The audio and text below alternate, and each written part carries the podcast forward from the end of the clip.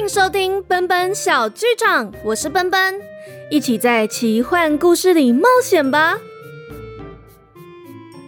那上一集说到，渊羽在科夫特的白色王城里发布了宣言：我渊羽在此祝贺亚特科尔特大帝明旦快乐，也希望让你们一起见识我心目中的童话故事。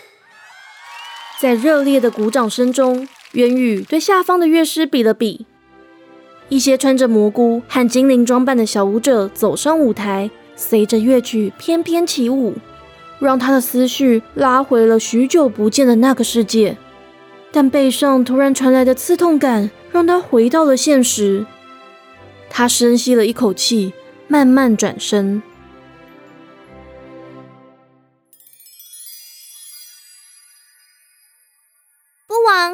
您不去看表演吗？元宇坦率地看向朝他走来的安博德利国王，屈膝行了个礼。安博德利紧锁眉头，摆摆手。大厅里的侍卫及仆役们都会意地立刻走出大门，只有卢娜犹豫地停下脚步，回头看了渊宇一眼，手对腰间的宝剑造型别针比了比，见渊宇略微点头，才慢慢离开大厅。等大厅里面只剩父女俩，元宇低下了头。他向来不像莉莉安会抱着父亲的手臂撒娇，所以就只是站在原地等着如雷的批评。没想到他却只听到一阵叹息声：“啊，你知道外面的人都怎么说你吗？”元宇抬头，安博德里眼里的怒气淡了点。交织着些许不舍和蔑视的复杂情绪。住在童话故事里的公主，爱做白日梦的公主，好高骛远的公主，你喜欢哪个称号？父王有一个梦想，就可以为国家开创不一样的道路。你是想走上跟我母后一样的路吗？渊宇思索合适的字眼，小心翼翼开口。奶奶她被尊称为佩琼斯老王后，又为很多创作者提供灵感，帮爷爷创造了文化盛世。如果我可以跟奶奶一样，就可以用文化治国。文化治国？你以为治理一个国家跟办家家酒一样吗？安博德利来回踱步，赭红色的披风为金色地毯罩上了一层阴影。王后有个好邻居。自称是个魔法师，你听过这个故事吧？元宇努力面不改色，想直视安博德利黑幕般的双眼，却突然发现父亲的金棕色头发间掺杂了白发。不管他是不是魔法师，我从小就很讨厌他。父王，您见过诺？您见过奶奶的邻居吗？见过。安博德里突然勃然大怒：“岂止见过，这男子当年三天两头就来拜访父王和母后，还送母后一个精美的宝盒，说要让她去梦想中的世界。”在父王的描述中，元宇恍惚地想起去年夏季的梦境，在梦里，元宇来到迷雾森林里，遇见了魔法师。梦里的魔法师举着一团火焰，蹲在魂之泉旁。火光忽明忽暗的照着他时而年轻、时而沧桑的脸。我不能回去，贝克列德怕我，安博德里不喜欢我，我不能再让佩琼斯为难。那时，元宇在梦里呼喊魔法师，魔法师却走进黑暗里。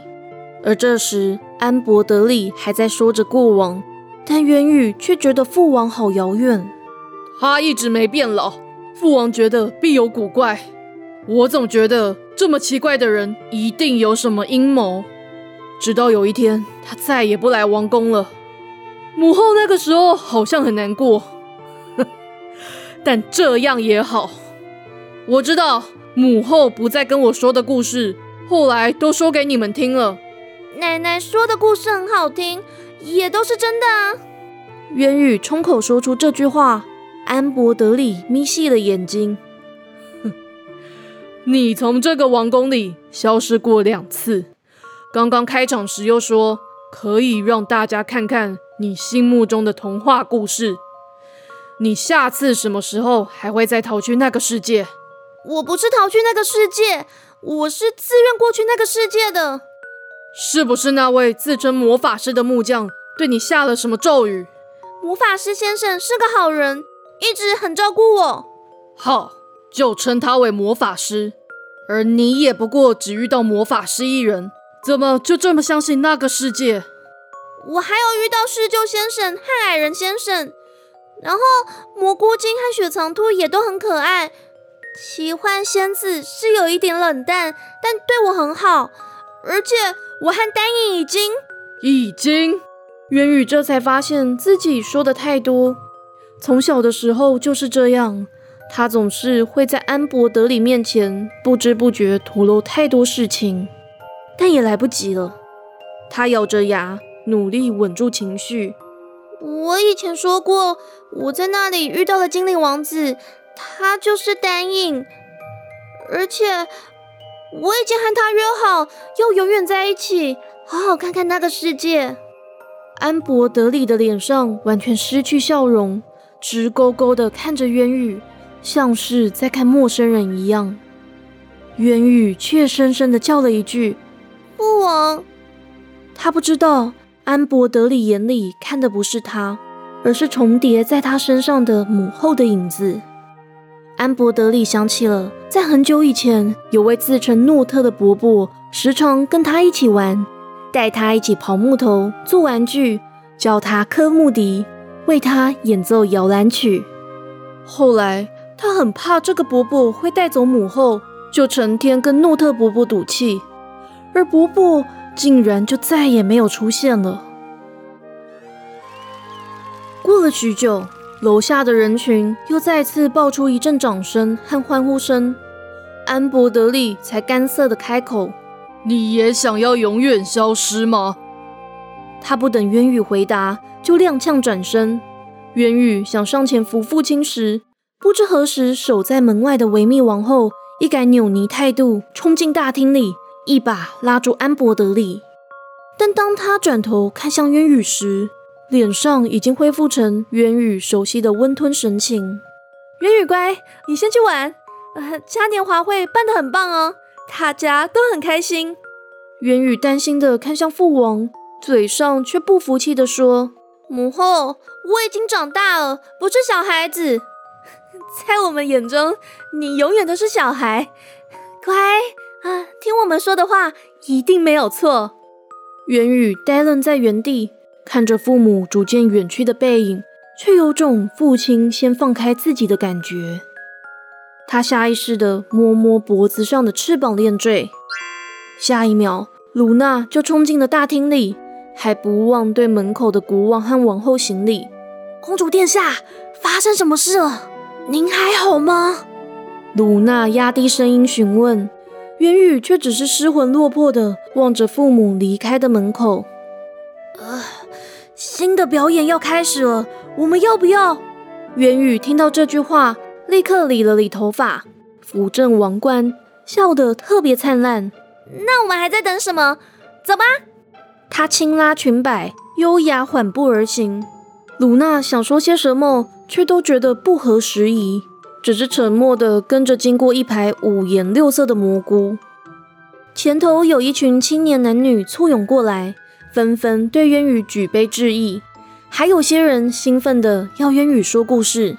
渊宇殿下，谢谢您举办这次的嘉年华。渊宇殿下，这舞台上演的是蘑菇精和精灵们一起玩耍的故事吗？您啊，是不是去过那个世界啊？渊宇像是戴上面具般，一扫原本的心不在焉，亲切的一一回答大家的问题。就像奶奶说的一样。那个世界有一座五彩缤纷的蘑菇森林，精灵和蘑菇精都是很贪吃又很贪玩的生物，但也有人只是远远的看着，他们用惊疑不定的眼神盯着渊宇，口中念念有词，一些话飘进了鲁娜的耳里。人类怎么可能到另一个世界去？大公主是不是在说谎？对呀，而且听说玄剑国的瑞刚王子已经跟她求婚了。大公主不会想拒绝他吧？哼，王室联姻就是他的职责，王位交给莉莉安小公主还比较适合。卢娜快要听不下这些人的对话，想上前劝阻时，莉莉安却从后头按住她的肩膀：“嘘，卢娜，就让他们去说。姐姐这么容易跟人民打成一片，一定会有机会改变他们的想法。”卢娜还是忧心着，但看到渊羽神采飞扬的继续说话。也只能悬着一颗心，猜想着未来。精灵王子虽然没有翅膀，但他非常勇敢，又很有创意，可以和狮鹫、矮人、独角兽、雪藏兔、蘑菇精等各种的生物成为朋友，是位很棒的精灵哦。我真的很期待他未来开创的时代。一位有着红脸蛋的女孩睁大眼睛问着：“元宇殿下，您说了那么多有关于精灵王子的好话。”是不是很喜欢他？渊宇正想回答，额头上突然有股戳刺感。他抬头看到安博德里国王已经走上观景台，严厉的看着他。维密王后站在一旁，对着他一直摇头。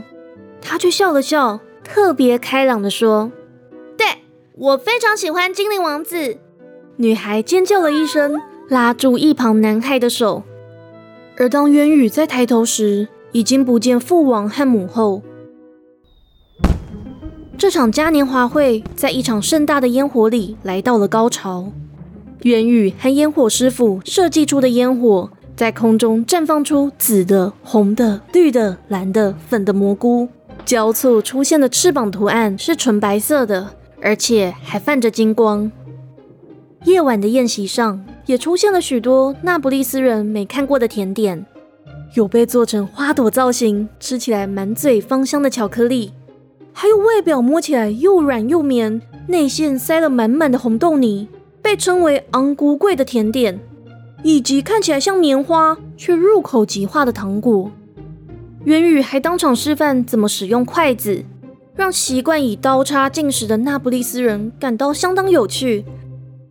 散场的时候，参加这场盛会的人们都心满意足地卸下翅膀，呼交给侍卫，或想留在身边，要记得这夜的美好。孩子们都收好了蘑菇服装，他们说好以后要这么打扮去跟大人们要糖果。元宇交代仆役们收拾，指挥工人搬运纸雕蘑菇到仓库里，确认场地整理完毕，就让卢娜赏给每个人一枚金币。大家辛苦了。好好休息吧。此时已是深夜，国王、王后和莉莉安早早回房了。王城里的守卫表情警醒，看着大公主和护卫穿过长廊，走上楼，要回到自己的房间。渊羽觉得这天过得好快乐，却又好漫长，心里就只想要赶快休息。也许在梦里还有机会再回到那个世界一回。这个夜晚就这么静悄悄的结束了。但早起的阳光唤醒了一夜无梦的渊羽。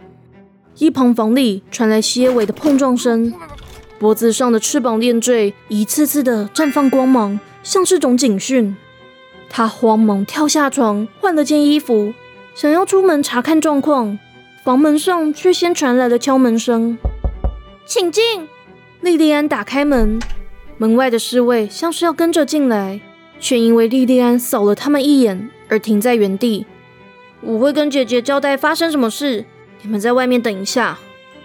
门一轻声关上，渊宇心里的不安感却更深了。小百合，鲁娜是不是出事了？平时总是把头梳得一丝不苟的莉莉安，这会儿发丝有点凌乱。刚才在侍卫们面前表现出的冷静和镇定也完全消失无踪。姐姐，父王说卢娜不守护卫职责，让大公主胡作非为，所以要卸除他的护卫职务。怎么办？今天一大早已经把他关进房间里面了，还要罚抄护卫职责两个月，无事不得回圣特雷。父王还要你赶快到议事厅一趟。渊宇听到责罚不重，稍微松了一口气，却转身解下耳环和手链。姐姐，你在做什么啊？渊宇顺直裙摆，尽力露出笑容。父王和母后还没跟大臣们开会吧？我就这样先去找他们。莉莉安一听，挽住姐姐的手臂。外头又再次传来敲门声。元宇深吸一口气，开了门。侍卫们向他们鞠躬。元宇殿下，这里请。莉莉安殿下，还请您留步。莉莉安想回话，却感受到姐姐在自己的手里塞进了一张纸条，于是他就只能微微点头，僵硬的留在原地，目送渊宇离去。在议事厅里，就只有端坐在王座上的安博德利和维密王后。渊宇走向他们，议事厅里回荡着自己的脚步声。他屈膝行了个礼：“父王、母后，找我有什么事吗？”安博德利抚摸扶手上的猫头鹰浮雕，看来有点心不在焉的，对一旁摆摆手。一位身穿着红军装的男子走入议事厅，渊宇觉得好像曾经在银花骑士团的营帐见过他。渊宇，这位是康崔卡特，从今天开始。他就是你的专属护卫。康崔卡特对国王一鞠躬，又向渊宇行礼，但眼里满是嘲讽。渊宇殿下，以后请多指教。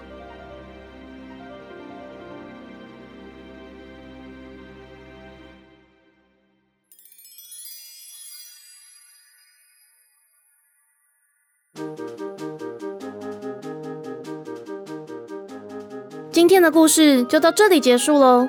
有关于渊羽去年夏天的梦境，可以回头收听第三十四集《仲夏夜之梦》。想知道后续的话，就要记得订阅奔奔小剧场。最近奔奔也在脸书专业和 Instagram 上面，用说书人吕特雷的语气写了两篇不负责旅游指南，有兴趣的也可以去看看。那喜欢故事的话，也可以小额赞助奔奔哦。呃，也因为这集的录音时间比较赶，所以就没有安排回复留言时间了。下次会一并回复问卷的内容。那我们就下次见，奔奔小剧场下回再续。